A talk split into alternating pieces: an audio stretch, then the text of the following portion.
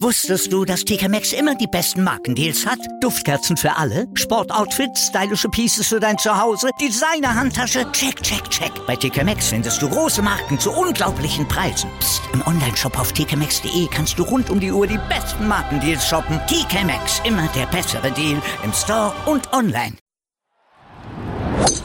Nur Golf auf meinsportpodcast.de nur Golf auf meinsportpodcast.de mit dem Blick auf ein richtiges Top-Wochenende aus Sicht des deutschen Golfsports. Bei der Austrian Open, da landeten Max Kiefer und Martin Keimer auf den Plätzen 2 und 3 und vor allem Kiefer sorgte ja für einen wirklich denkwürdigen Finalsonntag in jeglicher Hinsicht.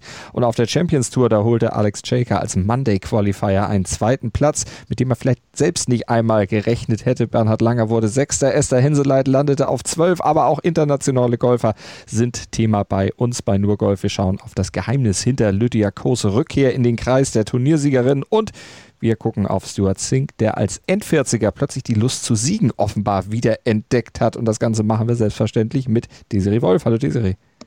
Hallo Malte. Gucken wir mal zuerst nach Österreich, würde ich sagen. Austrian Open im Diamond Country Club, wo John Catlin am Ende das Turnier gewann, sich in einem Playoff über fünf Löcher gegen Max Kiefer durchgesetzt hat und Martin Keimer, wie schon gesagt, Platz drei holte. Martin eben dann nicht im Playoff drin gewesen, weit dahinter, aber die beiden anderen, Max Kiefer und John Catlin. Max Kiefer ja irgendwie so ein ja, Playoff Freak, wenn er vorne landet, dann ist es meistens durch ein Playoff 2013 Open España gegen Raphael Jacquelin, dieses legendäre Playoff gehabt, bei dem er über neun Löcher gehen musste, am Ende knapp verlor. Diesmal waren es nur fünf Löcher und er hatte selber ein bisschen Anteil daran, dass es eben nachher in die Binsen ging. Ja, leider. Und äh, nur fünf Löcher. Also ehrlich gesagt, mich hat das ein gutes Stück Nerven gekostet, das überhaupt nur anzuschauen. Ich will nicht wissen, wie es da in ihm ausgesehen hat.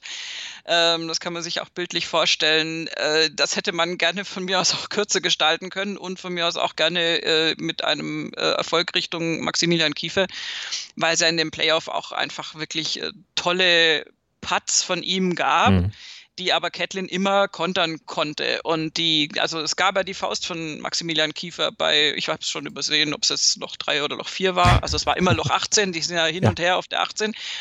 Ähm, und da gab es also, der hat, der hat sich eigentlich richtig reingespielt und der sah aus äh, wie der im Moment bessere Spieler und Catlin hat das seine Abschläge dann bei Version 4 und 5 dann jeweils äh, rechts raus in den Bunker, mal spielbare, mal weniger spielbare rausgehauen.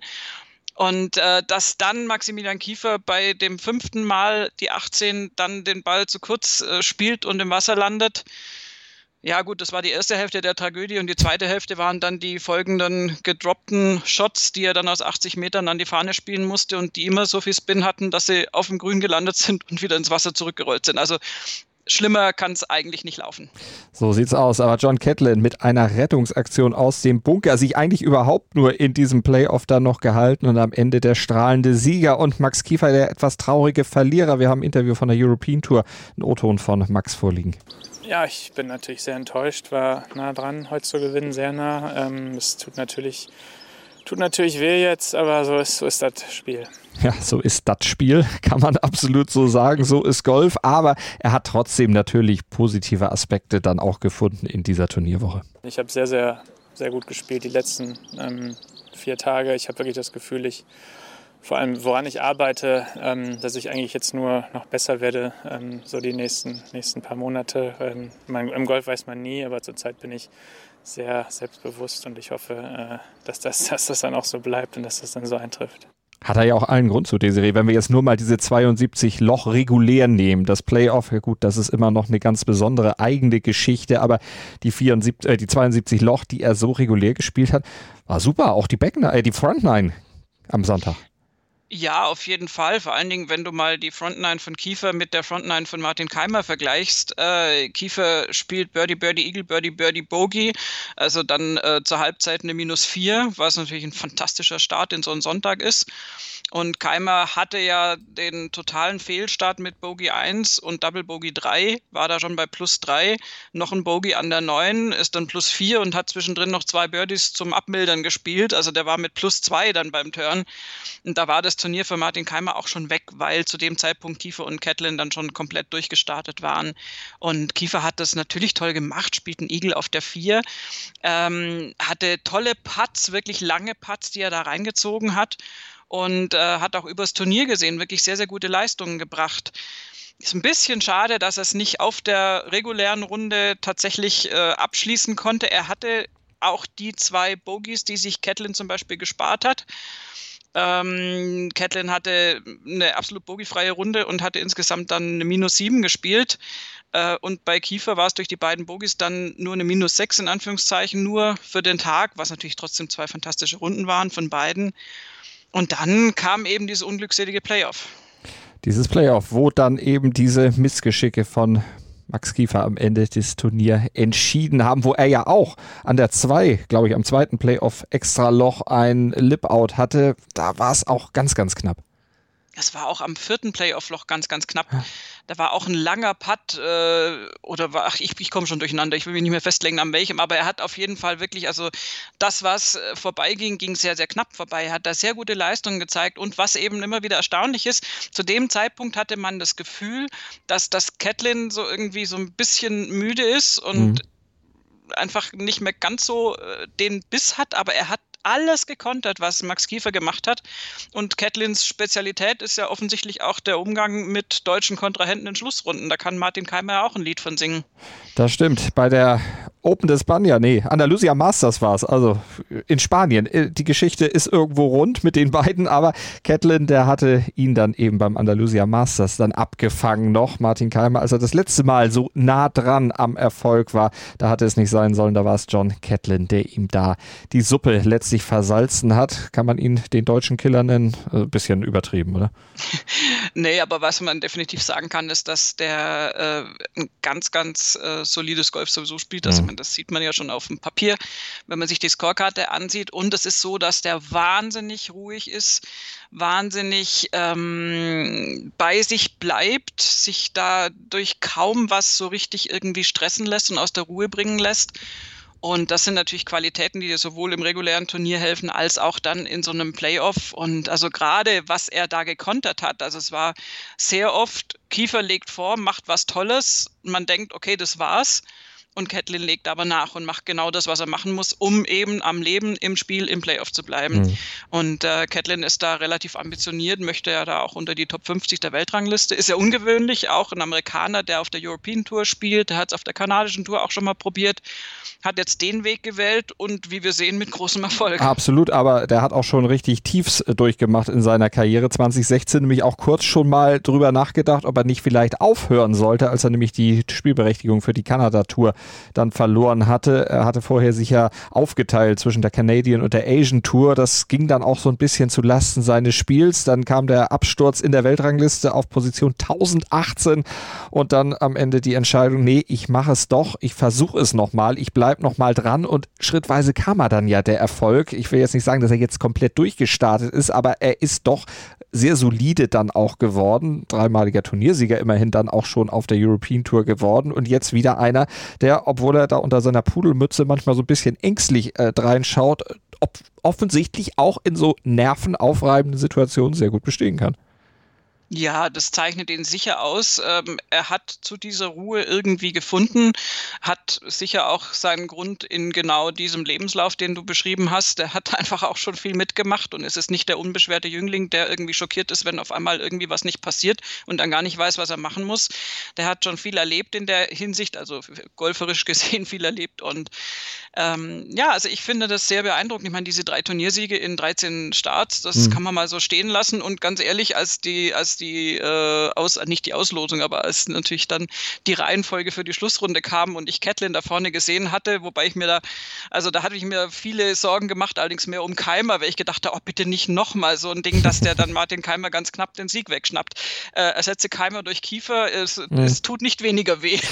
Definitiv, aber wenn wir mal auf die beiden Deutschen dann nochmal gucken, also Kiefer am Ende Zweiter mit minus 14, schlaggleich mit Catlin diese Runde beendet. Martin Keimer auf Platz 3 mit minus 11. Du hattest seinen Start in die Runde schon angesprochen. Wir können ihn aber auch selber gern dazu nochmal hören. Ja, war natürlich ein etwas enttäuschender Start ähm, mit dem, mit dem Bogie in der 1, Doppelbogie in der 3. War natürlich schwierig, dann, dann zurückzukämpfen.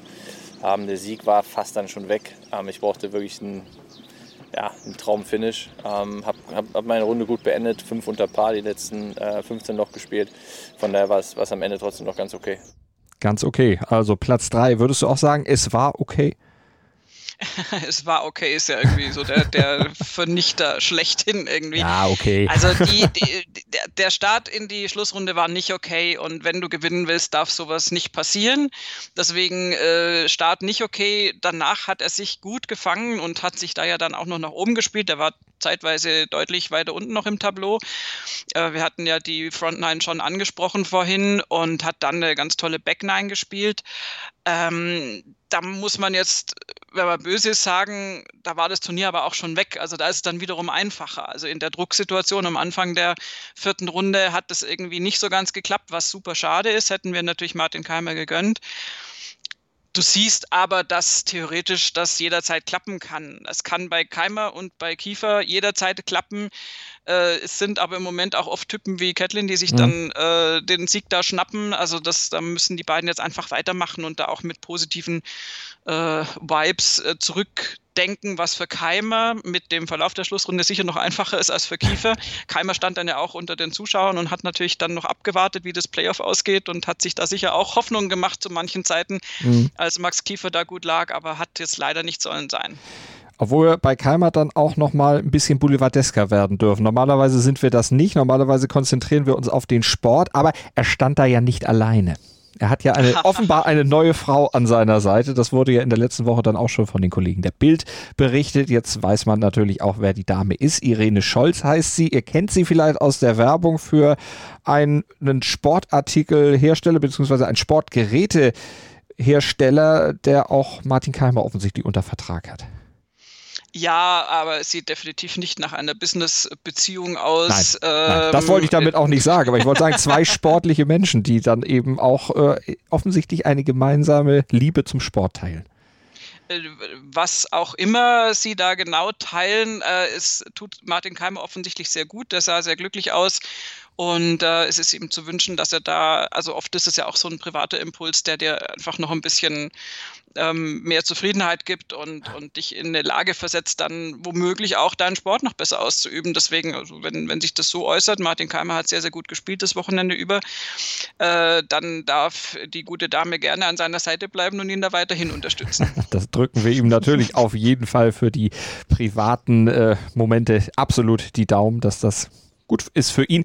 Ich wollte eigentlich auch fragen, hat sie ihn abgelenkt am Anfang? Nein, glaube ich nicht. Oh ja. Also ich weiß es nicht, das kannst du nicht reingucken, aber es ist halt, äh, es, es, gibt so viele Erklärungen für sowas. Beim Golfen ist manchmal Pech dabei, dann, dann gibt es manchmal eine Erklärung, warum du den Ball da und dahin verziehst. Aber äh, Fakt ist einfach, es darf nicht passieren. Und das weiß Martin Keimer ja auch selbst, der hat es ja genauso beschrieben auch. Und das ist dann schade. Ich meine, es hat zwischenzeitlich so ausgesehen, auf den Back Nine, als wirklich klar war, das kann rechnerisch äh, praktisch nicht mehr funktionieren. Äh, also ob Martin Keimer dann Max Kiefer noch so ein bisschen pusht, die waren ja im selben Flight unterwegs und also nicht pusht, aber also sicherlich eher unterstützend gewirkt hat, falls die dann mal miteinander gesprochen haben auf dem Fairway. Und ähm, das ist ja auch schön zu sehen, dass da die beiden Deutschen erstens im, im, im, im gleichen Flight unterwegs sind und beide auch so erfolgreich unterwegs sind. Aber äh, ja, es hat dann knapp nicht geklappt. Bei, für Maximilian Kiefer würde es mich wahnsinnig freuen, wenn es an anderer Stelle klappen könnte. Und für Martin Keimer natürlich sowieso, weil der die Ambitionen wirklich sehr, sehr hoch angesetzt hat. Der sagt immer noch, er möchte noch ins Ryder Cup-Team mhm. rutschen, wenn es irgendwie geht. Weiß auch, dass er dafür siegen muss und zwar am besten gleich mehrmals noch bis zur Deadline. Und das ist kein einfaches Unterfangen. Wenn er diese Form jetzt mitnehmen kann und es schafft, äh, sozusagen die ersten drei Löcher oder diese beiden besagten Löcher der Schlussrunde noch äh, wegzulassen vom Ergebnis her, also nicht so einen blöden Start dann in Sonntag zu haben, kann der natürlich alles Mögliche machen. Der hat richtig gute Form gezeigt in äh, den verschiedensten Aspekten des Golfspiels dass das da ist, daran zweifelt ja auch keiner. Aber es wäre halt schon schön, wenn das jetzt mal stringent durchgängig laufen würde und er sich die äh, entsprechende Belohnung dann auch abholen würde. Gucken wir noch auf weitere deutsche Platzierungen. Nikolai von Dellingshausen, geteilter 24. geworden, 16 Plätze am Schlusstag nochmal zurückgerutscht. Das hätte auch eine Top 10 durchaus für Nico werden können. Wir haben O-Ton von ihm, von den Kollegen vom UCOM, seinem Vermarkter, zugespielt bekommen. an sich ähm, dritte Runde, sagen wir natürlich das Highlight, die, die sieben unter. Ähm, hat richtig, richtig Spaß gemacht. Ähm, mit der Ausgangsposition habe ich mir natürlich ein bisschen mehr erhofft für den letzten Tag, ist ja klar. Ähm, da wollte aber mein Driver nicht so richtig ähm, und mir trotzdem ziemlich viele gute Chancen erarbeitet, aber hat aber auch ziemlich kalt, muss ich sagen, am Finaltag. Also da ging nicht wirklich was. Das ist ja auch immer das Frustrierende in diesem Sport. Dass, wenn der Putter nicht will, dann kannst du dich, kannst dich verbiegen und äh, da kommt dann kein guter Score hinten bei raus. Ähm, ja, ansonsten, meine wettertechnisch war es, echt heftig. Die ersten beiden Tage mit super kalt und richtig, richtig, richtig viel Wind. Dann ab dem dritten Tag ähm, deutlich angenehmer, immer noch kalt, aber viel weniger Wind. Und ja, dementsprechend bin ich mit dem 24. Platz nicht unzufrieden. Das wäre jetzt total falsch, aber natürlich auch etwas geknickt über, über diese Finalrunde. Ähm, trotzdem eine wertvolle Erfahrung wieder jetzt. Und äh, ich freue mich auf die nächsten beiden Turniere auf den Kanaren. Morgen geht es an Gran Canaria, gerade hier auf dem Rückweg. Und äh, ein paar Kilometer vor mir. Und es wird schon. Ähm, genau, deswegen freue ich mich, das Moment schon mitzunehmen. Und dann hören wir uns. Bis dahin. Und der geteilte 33. Platz, der ging an Bernd Ritthammer zusammen mit Max Schmidt. Also insgesamt gute deutsche Platzierung. Marcel Schneider 53. dann auch noch geworden. Also kann sich durchaus sehen lassen. Sebastian Heiselde und Hurley Long dagegen haben es nicht in den Cut geschafft. Die mussten genauso wie Alexander Knappe dann nach dem Freitag schon nach Hause fahren. Aber insgesamt die Serie so unterm Strich gutes Ergebnis aus deutscher Sicht. Auf jeden Fall ein gutes Ergebnis. Und wann hatten wir das schon mal, dass wir am Samstag aufs Leaderboard gucken und da drei Deutsche unter den Top Ten haben? Da war Nikolai von Dellingshausen ja noch mit oben dabei. Und ähm, dass dann auch die beiden M's, Max und Martin, sich dann am Sonntag so gut verkaufen, ist natürlich für uns toll anzuschauen. Wie gesagt, das ist jetzt ähm, bei beiden aus unterschiedlichen Gründen wäre es halt überfällig, dass das mit dem Sieg jetzt mal, Schrägstrich, mal wieder, je nachdem, wie man meint, klappt. Und da drückt man einfach jetzt die Daumen. Und wenn die die Form weiternehmen, dann könnte das doch auch jetzt mal passieren demnächst. Und dann wagen wir noch ganz kurz den Blick auf die Pro Golf Tour zur Red Sea Egyptian Classic. Da hat nämlich der Amateurgolfer Yannick de Bruyne, 21-jährig aus Mönchengladbach, Nationalspieler des Golfteam Germany und im letzten Jahr Team-Europameister, nach Runden von 71, 66 und 70 einen dritten Platz erzielt und uns ein kleines Statement zugeschickt. Hi ihr beiden, ähm, hier eine kurze Einschätzung von mir zum Turnier. Also ich bin ehrlich gesagt ohne große Erwartungen in das Turnier gegangen, weil äh, wir jetzt eine lange Pause hatten und ich mir die ersten ein, zwei Turniere eigentlich immer Zeit gebe, um wieder reinzukommen in den Rhythmus und mein Spiel zu finden. Aber es hat jetzt echt sehr gut geklappt, ähm, weil ich ähm, einen ganz guten Gameplan hatte und auch echt geduldig war, auch ähm, als es nicht so gut lief in der ersten Runde. Und äh, ja, deswegen bin ich jetzt mega zufrieden, wie das Turnier verlaufen ist, konnte gute Eindrücke ähm, gewinnen und weiß jetzt auch ungefähr, wo mein Spiel so ist ähm, und was ich noch verbessern kann. Und ja, jetzt freue ich mich auf das zweite Turnier hier in Ägypten und äh, schau mal, ob ich es vielleicht noch besser machen kann. Yannick de Bruyne, der deutsche Nationalspieler, der plant, Mitte des Jahres ins Profilager zu wechseln und dann auf der Challenge Tour unter anderem aufzuziehen. Viel Erfolg dabei und wir machen eine kurze Pause und gleich geht's dann mit mehr Golf weiter und zwar mit dem Blick auf die Champions Tour und zu Alex Shaker und Bernhard Langer. Wusstest du, dass TK Maxx immer die besten Markendeals hat? Duftkerzen für alle, Sportoutfits, stylische Pieces für dein Zuhause, Designer-Handtasche, check, check, check. Bei TK Maxx findest du große Marken zu unglaublichen Preisen. Psst. im Onlineshop auf tkmaxx.de kannst du rund um die Uhr die besten Markendeals shoppen. TK Maxx, immer der bessere Deal im Store und online. Was zum Teufel, du Bastard? Du bist tot, du kleiner Hundeficker. Und dieser kleine Hundeficker, das ist unser Werner. Ein ganz normaler Berliner Kleinstkrimineller, der dann aber im Knast das Ding seines Lebens dreht. Una Fantastica Risetta Perla Pizza. Er klaut seinem Zellengenossen ein Pizzarezept. Aber nicht irgendeins. Und mit dem eröffnet Werner dann die beste Pizzeria Berlins. Doch Werners Glück ist nur von kurzer Dauer. Denn es hagelt Probleme. Werners Pizzaparadies. Erstmals großes Kino- und Podcast-Format. Mit fetter Starbesetzung.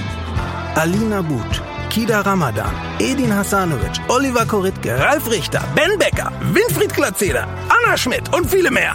Abonniert die Scheiße. Jetzt macht schon, mach! Nur Golf auf mein Sportpodcast.de. Weiter geht's mit der Champions Tour und zwei Top-Platzierungen aus deutscher Sicht. Aber erstmal Ehre, wem Ehre gebührt bei der Chubb Classic. Steve Stricker, der hat das Turnier nämlich am Ende gewonnen mit minus 16. Zweiter Robert Carlsson, der Schwede, schlaggleich mit Alex Shaker. Der war als Monday Qualifier in dieses Turnier gekommen und hat sich dann ja, mit 68, 65, 68 auf diesen zweiten Platz dort gespielt. Und Bernhard Langer, auch der kann von einem guten Ergebnis berichten, auch wenn es für seine Verhältnisse vielleicht nicht so richtig gut ist. Sechster Platz, diese Rese mir dazu streng mit Bernhard. ja, wir müssen, glaube ich, schon auch mit in Betracht ziehen, dass Bernhard Langer äh, jedes Jahr neue Konkurrenz mit dazu bekommt. Äh, zum Beispiel jetzt in Person von Alex Shaker und auch von Steve Stricker, der ja noch neu auf der, relativ neu auf der Champions Tour ist. Und das sind ja keine schlechten, die danach kommen. Und Bernhard Langer wird auch nicht jünger. Und das ist jetzt überhaupt nicht böse gemeint, aber ich glaube, der ist da sehr realistisch, dass da die Konkurrenz einfach immer härter wird, immer härter wird. Und umso toller ist es aus meiner Sicht, dass er da immer noch ganz vorne mit dabei ist und auch seine Platzierung da in der Gesamtwertung ganz gut hält. Und ähm, also, äh, meine Güte, also geteilter sechster Platz, das war nicht, wahrlich nicht schlecht. Das kann man wirklich sagen. Aber noch besser eben dieser zweite Platz von Alex Alex Shaker, der vor allen Dingen an dem Paar 5, der Nummer 15 in der Woche wirklich stark unterwegs war. Vier Birdies und ein Eagle hat er ja auf den Paar 5 gespielt. Also das ist schon richtig genau das, was letztlich auch so Punkte dann gut macht. Ja, und er hatte tatsächlich auch keinen so ganz tollen Start in die Schlussrunde, hat aber auf den Back Nine dann mal so richtig äh, rausgefeuert. Die 15, das Eagle hast du schon angesprochen, davor direkt an der 14 ein Birdie, an der 11 war auch schon ein Birdie und er hat auch die 18 dann noch mit einem Birdie abgeschlossen und das ist dann ähm, einfach wirklich eine, eine, saubere runde Leistung und insofern hat er sich diesen zweiten Platz auch verdient. Klar, kann man immer sagen, oh, schade, ein, einen Schlag weniger, dann wäre Miss Steve Stricker im Playoff gewesen, aber wir reden ja nicht im Konjunktiv. Äh, insofern, das ist jetzt einfach schon mal eine super Platzierung und als Monday Qualifier, mhm. was bist du mehr? Ja, kann man wirklich nicht meckern. Äh, hatte schon bei der Kologard Classic einen geteilten 38. Platz äh, belegt. Äh, der Mann, der ja im Dezember, am 2. Dezember letzten Jahres 50 geworden war, also im Grunde ja auch ein Rookie ist. ja, ein Jüngling auf dieser Tour, definitiv. Ja, aber wenn du Jaker zum Beispiel mit Langer vergleichst, ist das natürlich auch von der Spielweise her schon nochmal äh, einfach sehr unterschiedlich. Jaker mit mehr körperlicher Präsenz, sage ich jetzt mal, und ähm, auch ein bisschen mehr, mehr Wucht im Spiel. Langer hat natürlich äh, definitiv seine Vorteile, die wir alle kennen, und sein strategisches Spiel und sein kurzes Spiel. Ähm, und insofern ist es immer wieder interessant, die unterschiedlichen Typen da auch zu beobachten, die mhm. auf der Tour unterwegs sind. Und Jaker darf jetzt ja erstmal weiter regulär dann unterwegs sein bei der Mitsubishi Electric Classic, die ja dann vom 14. bis 16. Mai stattfinden wird. Also das nächste reguläre Field Event, Regular Field Event, so heißt es in den US-amerikanischen Quellen. Da ist Jaker jetzt durch diesen zweiten Platz natürlich dabei. Also er spielt sich da rein. Ja, und das ist ja auch das Ziel für ihn. Ähm, er hat in den letzten Jahren auf der PGA Tour war, war okay, aber war jetzt nicht so übermäßig überragend und jetzt die, die neue Chance sozusagen mit 50 auf der, auf der Champions Tour sich zu etablieren, ist äh, wichtig. Und ich meine, das ist, geht es äh, auch, auch in dem Alter, in Anführungszeichen, geht es ja auch noch um Geld und geht es mhm. um Lebensunterhalt. Und wenn Alex Shaker da gut Fuß fasst, wird ihm das sicher gut tun.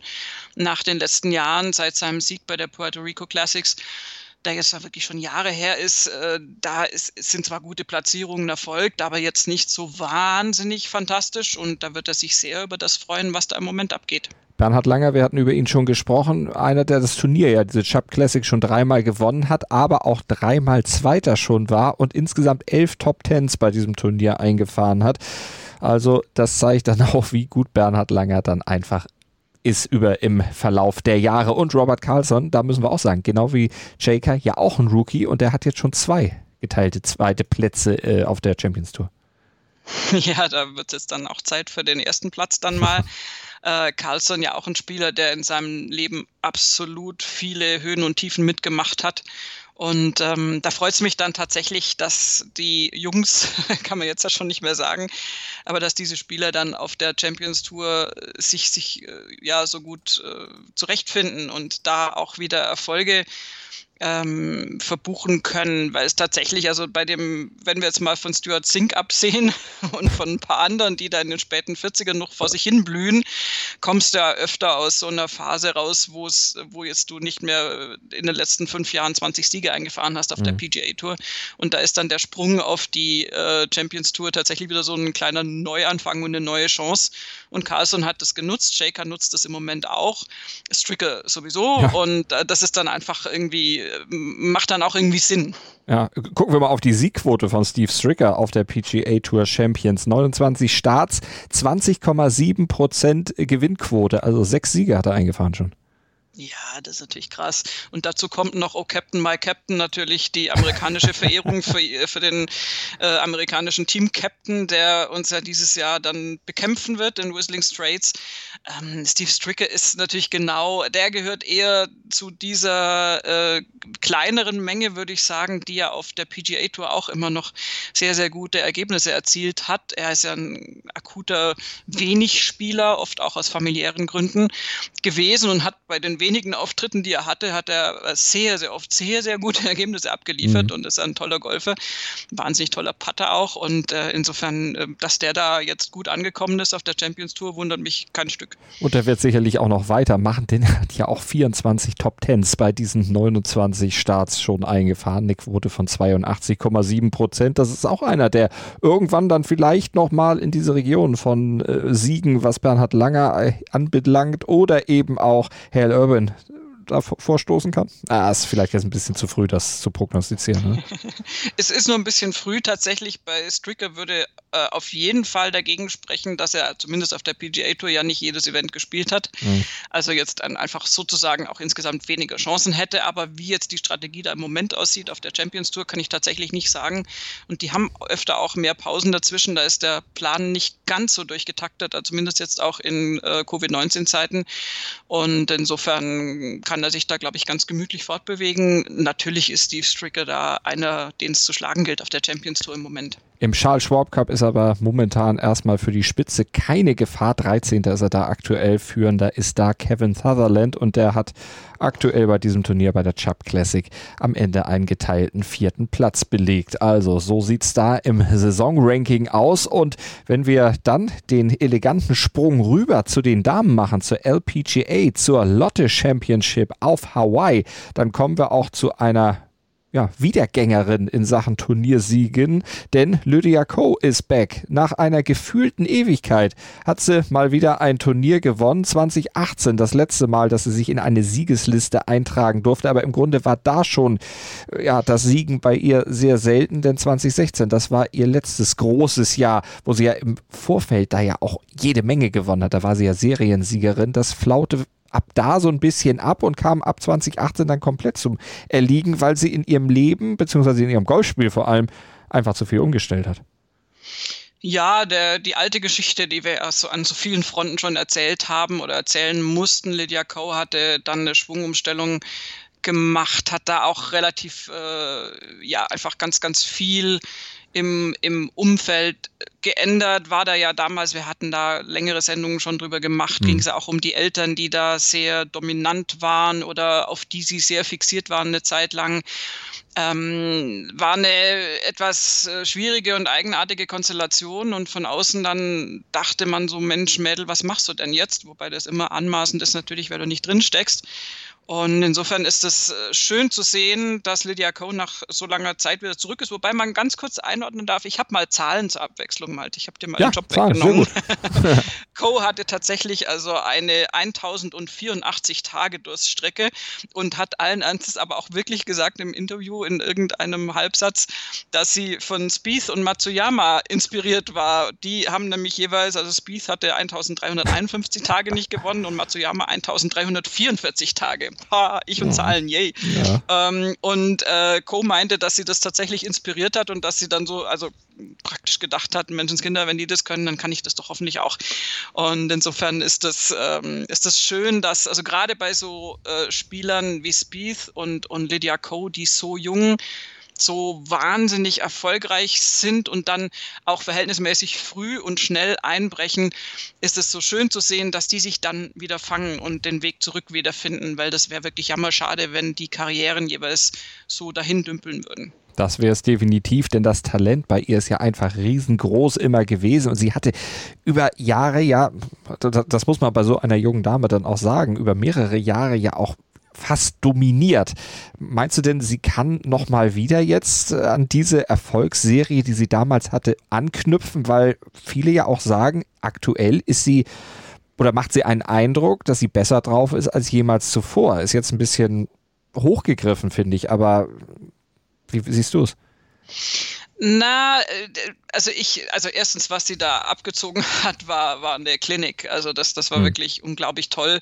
Lässt sich ja auch in Zahlen dann sehen im Gesamtergebnis. Ja, sieben äh, Schläge dann, Vorsprung auf Inby Park und Sejong Kim. Also hallo. Also äh, ja, da kannst du eigentlich schon, kannst du eigentlich schon die Sendung zumachen und nach Hause gehen. Ähm, wenn wir dann doch mehr ins Detail gehen, ist es tatsächlich das, was ich vorhin sagte, dass du äh, sehr früh, sehr jung, ganz, ganz extrem äh, weit oben bist an der Spitze und äh, tolle Erfolge hast.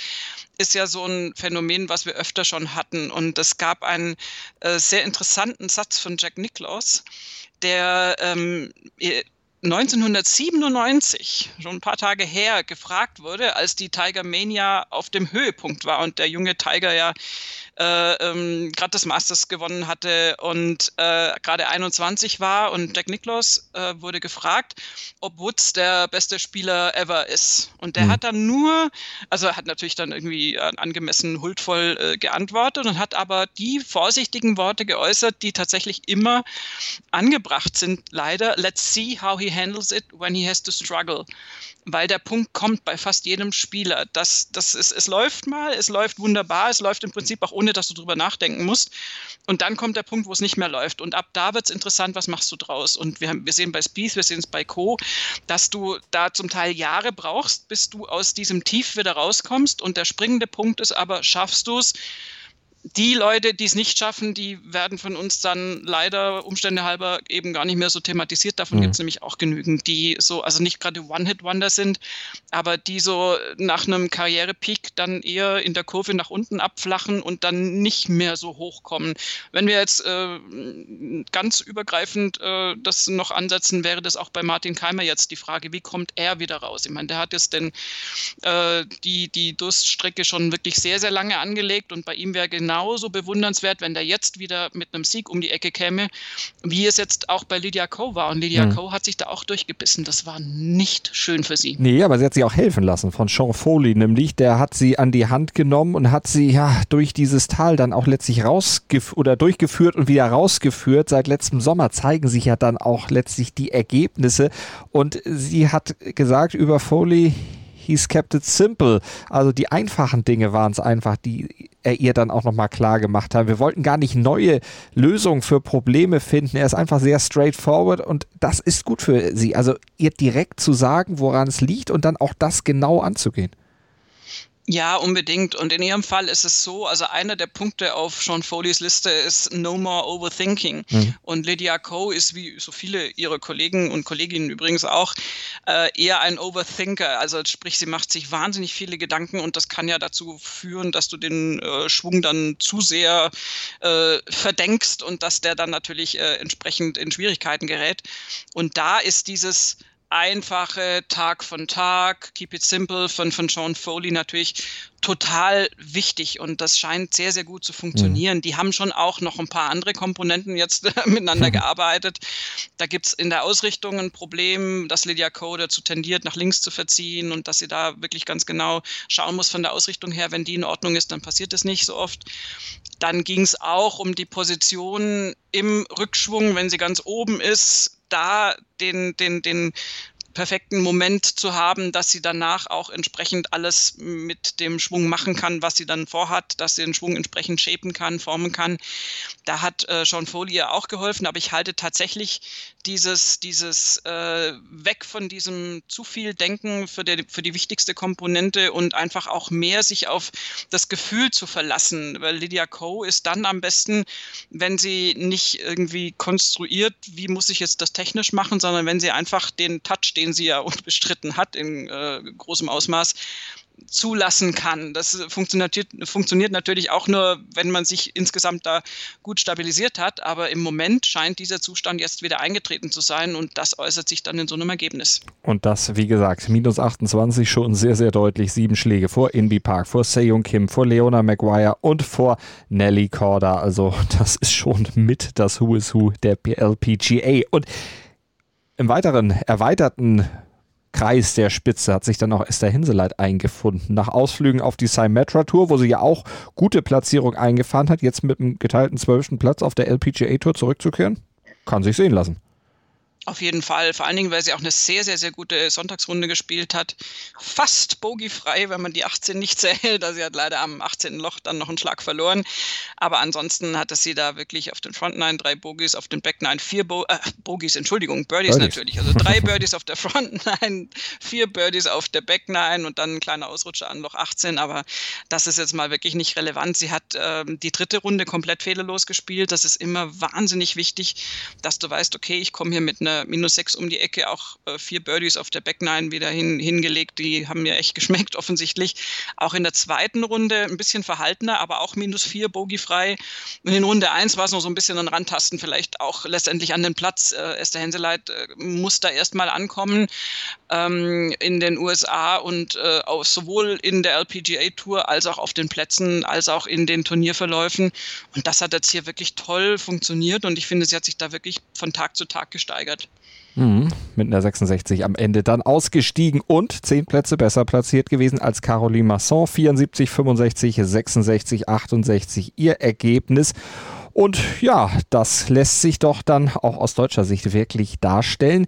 Und wir machen nochmal eine kurze Pause und dann geht's rüber zur PGA Tour. Da kehren wir nochmal zurück zu Stuart Think. Der kann nämlich sich jetzt über ein neues Sakko freuen. Kein grünes, sondern ein Tatensakko. Steht nicht jedem, aber er hat's, glaube ich, ganz gut genommen und mit fast 50 kann man es auch tragen. Gleich sprechen wir drüber. Ich habe mich natürlich schockverliebt, weil die war wirklich ganz, ganz klein. So begann die Mensch-Hund-Beziehung zwischen Christina und Tierschutzhund Frieda. Und wie es danach, nach dem ersten Moment der Verliebtheit, so weiterging und welche Klippen es danach zu umschiffen galt, das hört ihr in der neuen Ausgabe von Iswas Dog, dem Podcast für harmonische Mensch-Hund-Beziehungen. Iswas Dog mit Malte Asmus. Überall, wo es Podcasts gibt. Nur Golf auf mein Sportpodcast.de mit der letzten Station für die heutige Sendung RBC Heritage. Wir schauen nach Hilton Head Island und schauen auf den Sieg von Stuart Sink. Minus 19 sein Score am Ende der vier Runden, vier Schläge vor Harold Warner, dem dritten, und Emiliano Grillo. Die beiden teilen sich also den zweiten Platz bei diesem Turnier, bei dem es ein hübsches Sakko gibt. Ein, ja, ist ein Tatensakko, so heißt das im Englischen. Wie sagt man da nicht auf Deutsch zu? Schottenkaro. Schottenkaro, genau so. Aber wenn ich äh, kurz helfen darf. Ja, ja, richtig. Ein Schottenmuster, genau. Rot, ja. Rot mit ein bisschen Grün und Blau dazwischen. Also ja, das Sakko ist, also ich kann, hat es nicht Jim Furyk auch schon mal getragen. Ja, ich habe irgendwie ja. Jim Furyk vor Augen. Was die nette Parallele ist, dass die beiden ja in etwa dieselbe Haarpracht auf dem Kopf haben. Ja gut, und, er hat das nicht, äh, aber... da gibt es schon noch Spieler mit ein bisschen mehr Haaren. Wenn ich zum Beispiel an Cameron Smith denke oder Nee, Tom nee, nee, Fleetwood. Kommen diese ganzen Teenager da. Ja, ja, ja, nein. Äh, tatsächlich, also das, das, was krasser aussieht bei Stuart Zink, und da kann ich überhaupt nichts für und ich bitte das nicht als Bodyshaming zu verstehen, ist natürlich, er hat er rasierte Haare und äh, also da wären wahrscheinlich auch nur wenige sonst. Und ähm, wenn der natürlich dann die, äh, das Cap auf hat und das Cap abnimmt nach so einem Golftag, ist halt unten alles hm. braun und dann hat er wirklich so einen weißen Kopf oben. Und das ist ja genau konturiert mit der Kappe. Also es ist wirklich ein ganz krasser Moment, wenn er das tut. Das sieht so irgendwie so wie so ein zweigeteilter Kopf dann aus.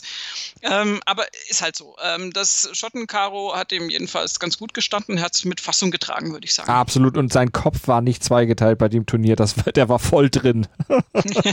In vollem das Umfang. auf jeden Fall. Ja, ich meine, mit 2x63 zu starten, kann, kann man mal so machen.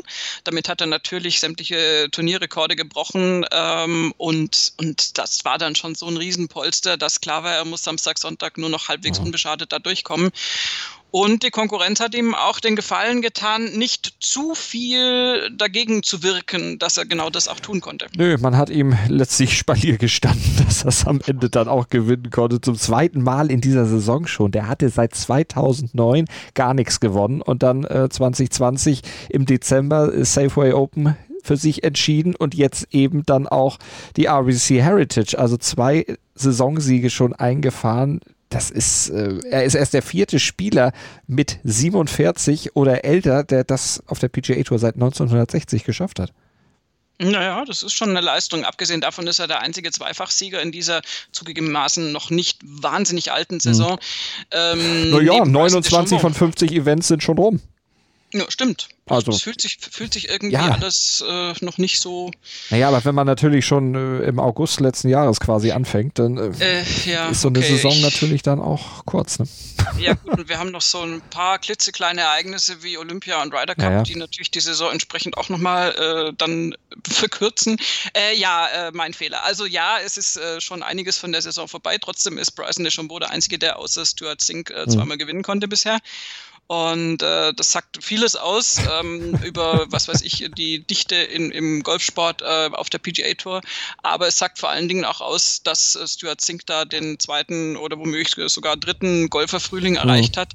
Nicht zuletzt oder nicht zu unterschätzen, auch mit Hilfe seines Caddies, nämlich seines Sohnes Reagan, verstehe zwar nicht, wie man seinen Sohn so nennen kann, aber gut, der ähm, an der Tasche war und der übrigens auch beim anderen Turniergewinn bei der Safeway Open an der Tasche war. Und die beiden scheinen ja den Groove perfekt mhm. rauszuhaben. Also da quillt das Mojo aus, aus allen Poren. und ähm, der hat es offensichtlich echt im Griff, hat auch mhm. seinen Vater beeindruckt, äh, der gute Reagan Sink, weil er ihm auch mal gesagt hat, irgendwie bei irgendeinem, bei irgendeiner Entscheidung, bei irgendeiner Schlägerwahl von wegen, nee, er sieht es so oder beim Break, ich weiß es nicht mehr, was es war, sie haben es irgendwie nacherzählt. Und er hat seinem Vater praktisch widersprochen und hat gesagt, nee, sorry, also ich würde es eher genau andersrum machen. Es war, glaube ich, ein Putt. Und mhm. äh, Stuart Zink hat sich dann der Meinung des Sohnes angeschlossen, wahrscheinlich in dem Moment eher aus pädagogischen Gründen und äh, hat sich dann zwar gefreut, dass der Putt ins Loch ging, aber wahrscheinlich geärgert, dass er sich ein bisschen geärgert, dass er selbst da tatsächlich die falsche Einschätzung hatte. Also die beiden haben funktioniert. Absolute Feel-Good-Atmosphäre. Ansonsten, was natürlich auch bei Stuart Zink dann äh, noch eintrifft, er hat ja einen sehr rhythmischen, aber einen sehr einfachen Schwung und äh, hat den ja auch nie umgestellt in seiner Karriere und wenn dann das Putting läuft oder er auf einen Kurs trifft, sagen wir so, wo sein Putting dann passt, dann trifft es eben auch. Und das sind eben so, so Momente, die ihn dann letztlich ja auch wieder nach oben spülen. Und wenn dazu dann diese Confidence kommt, die er vielleicht durch den jungen Mann an der Tasche dann noch daraus zieht, diese Atmosphäre zwischen Vater und Sohn stimmt, dann golft es sich wahrscheinlich sehr, sehr locker. Ja, an, anscheinend ist dem so und das, dieser familiäre Aspekt ist nicht zu unterschätzen. Es war ja dann auch, also, also der coolste Kommentar von Stuart Sink war tatsächlich direkt auf dem 18. Grün noch. Da stieß nämlich dann seine Familie zu ihm und zu Reagan kam nämlich noch Connor dazu, der ältere Bruder. Und der war eigentlich in Wyoming und hätte was völlig anderes zu tun gehabt und ist dann von Wyoming zum RBC Heritage geflogen, um der Schlussrunde seines Vaters beizuwohnen, der ja große Chancen innewohnt, dass er das Turnier auch tatsächlich gewinnt, wie dann auch geschehen war. Und auch die Mama Mama war dann dabei, Lisa, die äh, ja auch vor ein paar Jahren eine wirklich äh, schlimme Zeit hatte und Krebs hatte und davon wieder geheilt ist jetzt. Und ähm, aber die haben einfach alle vier auch schon viel miteinander durchgemacht. Und Stuart Sink hat dann gemeint, so ja, also ich kann ja jetzt auch nicht das Turnier nicht gewinnen, wenn jetzt Connor extra aus Wyoming hierher fliegt. Und das fand ich einfach. Also es fühlt sich so an, als ob der genauso ticken würde. Also ja. mit diesem leichten äh, scherzenden Bei, äh, Beiklang und entsprechend cool sind die da offensichtlich daran angegangen und er hat das toll gemacht.